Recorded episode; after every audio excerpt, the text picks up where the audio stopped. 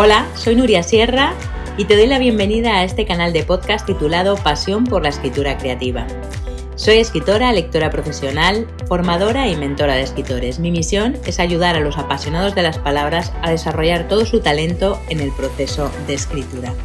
En este canal quiero compartir contigo toda mi experiencia acerca de técnica narrativa, trucos de escritura y motivación para escribir. Antes de entrar en materia en este nuevo episodio, me encantará que te suscribas al canal allá donde lo estés escuchando, ya sea en iVoox, Spotify, Google Podcast o Apple Podcast. También puedes suscribirte a mi newsletter en nuriasierra.com para que te lleguen todas las novedades cada semana y seguirme en los canales sociales donde comparto contenido cada día. Asimismo, en mi web nuriasierra.com encontrarás una página de recursos gratuitos que te puedes descargar y empezar a aplicar rápidamente a tu escritura.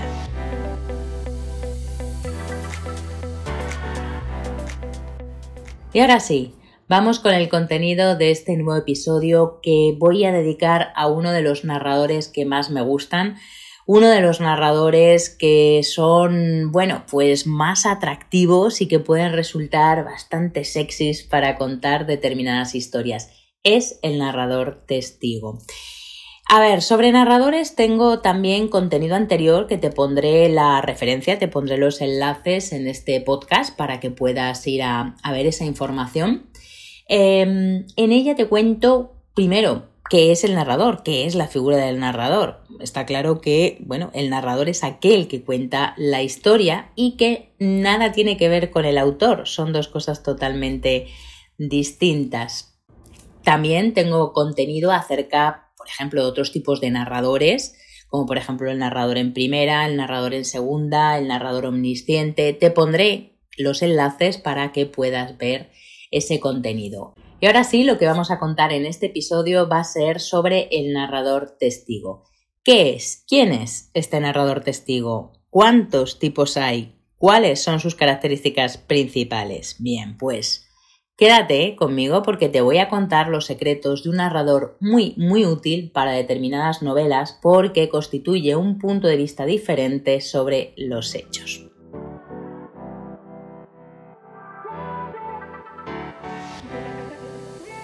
Para empezar, para ir abriendo boca antes de contarte los tipos y las características y entrar de lleno en el narrador testigo, te diré que este narrador nos suele contar la historia bien en tercera persona o también en primera. Y si lo cuenta en primera, suele ser una construcción un poquito complicada. ¿Por qué? Porque el narrador testigo no es el protagonista. Mm, mm, mm, no, protagonista es otro pero el narrador testigo es el que ha presenciado los hechos de primera mano.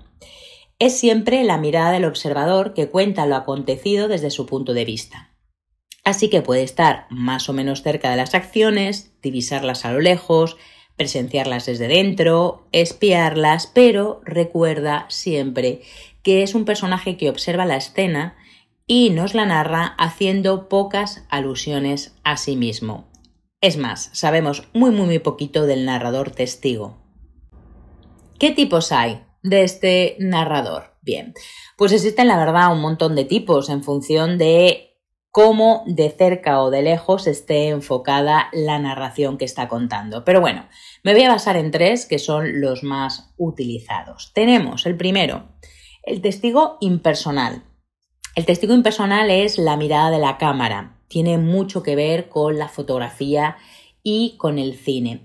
Es un narrador que casi siempre cuenta en presente y se limita a contar lo que ve. Un ejemplo muy claro de este tipo de narrador, de testigo impersonal, es el que vemos en La colmena de Camilo José Cela. También en segundo lugar tenemos al observador presencial. Suele contar este narrador testigo los hechos en pasado hechos que ocurrieron hace un tiempo y que presenció en persona. Es, por ejemplo, el caso del Dr. Watson, ¿no? del ayudante del detective Sherlock Holmes, que aunque hayamos visto un montón de adaptaciones cinematográficas de distintos puntos de vista, la verdad es que la historia original es Watson, es decir, es la mirada científica del médico quien nos cuenta la historia. También este tipo de observador presencial, este testigo que ha presenciado los hechos, lo encontramos en una de mis novelas favoritas, que es El Gran Gatsby de Scott Fitzgerald. Y también es un narrador utilizado por Gabriel García Márquez en su novela Crónica de una muerte anunciada. Aquí, en esta novela, que por cierto es grandiosa, si no la has leído ya estás corriendo a, buscarla y a, y a papeártela entera. Aquí encontramos en esta historia de García Márquez a un cronista que va a ir reconstruyendo los hechos según se los van contando otros, pero al mismo tiempo él es testigo y él participó en el pasado de la acción de esos hechos, aunque no recuerda muy bien lo que sucede, pero él fue un habitante del pueblo. Como digo, mejor que contarlo es que leas la historia porque vas a ver de primera mano con qué maestría García Márquez eh, construye este narrador en crónica de una muerte anunciada. Y el tercer tipo de narrador testigo, el más alejado, el que cuenta los hechos desde más, más, más, más lejos, es el informante. Este narrador narra lo que ha pasado transcribiendo los hechos como si fueran un informe, puro y duro, ¿no? Como una crónica o un documento oficial, presentando siempre lo escrito como auténtico. Es, por ejemplo, el caso de la recopilación de cuentos que hace Jorge Luis Borges en el informe de Brody.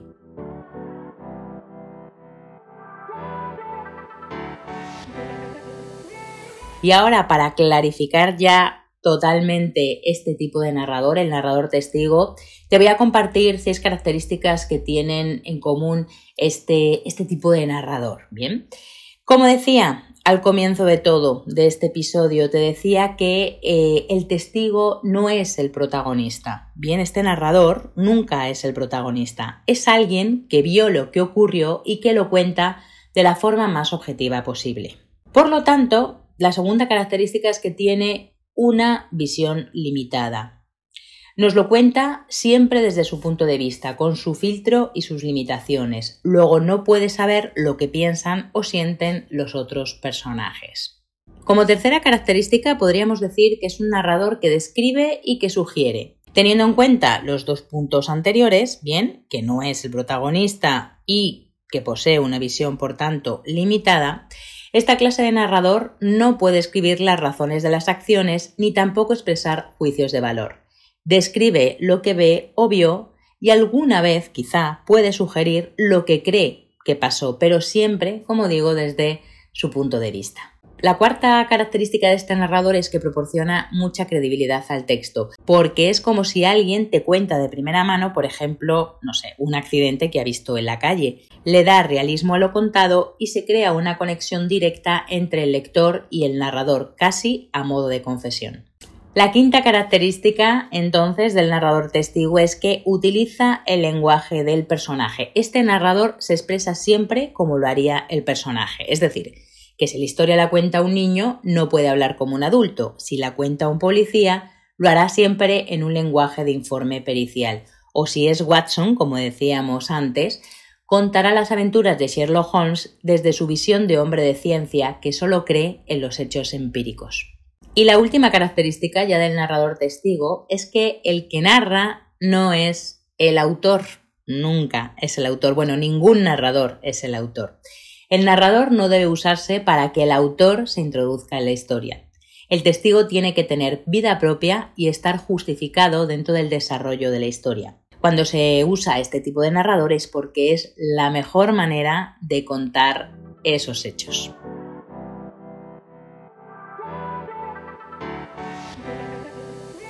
Sí, sí, sí, ya sé que este narrador, bueno, es bastante complicado, así contado un poco en la teoría, ¿no? Contadas las características y los tipos, parece como que, wow, ¿esto cómo, cómo lo puedo hacer? ¿Cómo narices hago yo un narrador testigo? Bien, te sugiero que lo mejor que puedes hacer para ver cómo construir un testigo, cómo hacer que este narrador sea verosímil y creíble, es leyendo cómo lo han hecho otros. Y de verdad, de verdad, que si lees El Gran Gatsby, si lees eh, Crónica de una muerte anunciada, si lees El informe de Brody, si lees Las aventuras de Sherlock Holmes, de verdad que te darás cuenta cómo estos autores han construido ese tipo de narrador y podrás replicarlo y aplicarlo también a tus historias. Recuerda que no hay narradores mejores ni peores, sino que cada historia tiene un punto de vista y un narrador que cuenta esa historia. Así que el mejor narrador es aquel que mejor contaría la historia. Te animo a que pongas en práctica este tipo de narrador en tus historias, por ejemplo, empezando con un relato corto, eligiendo alguno de los tipos del narrador testigo y aplicándole las características que hemos visto en este podcast. Me encantará que me compartas tus experiencias y aquello que te ha sugerido este tipo de narrador en los comentarios a este podcast.